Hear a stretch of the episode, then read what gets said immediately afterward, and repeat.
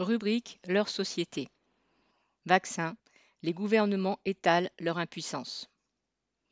Après quelques informations remontées sur quelques incidents survenus chez des personnes vaccinées avec le vaccin AstraZeneca, une grande partie des gouvernements européens ont décidé dans la panique d'interrompre la vaccination avec ce produit. Selon l'Agence européenne, au 10 mars, sur environ 5 millions de personnes vaccinées dans l'Union européenne avec le vaccin AstraZeneca, une trentaine de cas de formation de caillots sanguins de thrombose avaient été rapportés. Lundi 15 mars, après le Danemark, l'Islande, l'Allemagne, l'Italie, l'Espagne, la Bulgarie, les Pays-Bas et juste avant la Suède, Emmanuel Macron décidait alors de suspendre la vaccination AstraZeneca. Ouvrez les guillemets, par précaution, ajoutait-il, et en espérant la reprendre vite. Fermez les guillemets. En fonction de l'avis de l'Agence européenne du médicament, AEM. Il sera effectivement peut-être conduit à revenir en arrière. À ce jour, l'Union européenne affirme que cette fréquence des thromboses n'est pas différente de celle observée dans la population, indépendamment de toute vaccination. Le laboratoire, lui, assure qu'il n'y a, entre guillemets, aucune preuve de risque aggravé de caillots sanguins liés à son vaccin.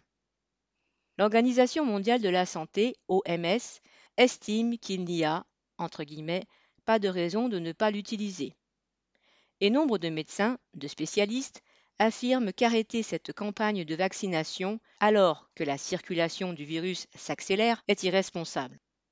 Ces réactions en cascade des différents gouvernements illustrent leur fébrilité, pour ne pas dire leur panique sur la question des vaccins. Les incidents, aujourd'hui sous forme d'effets secondaires, ne sont pas les premiers, mais ils s'ajoutent à tous les problèmes rencontrés par la population pour se faire vacciner, d'abord et surtout à cause du manque criant de doses pour le faire. Pour ne parler que d'AstraZeneca, ce fabricant s'était engagé auprès de la Commission européenne à livrer 120 millions de doses avant la fin mars 2021. Qu'importent les engagements, puisqu'il a décidé de n'en livrer au mieux que 30 millions.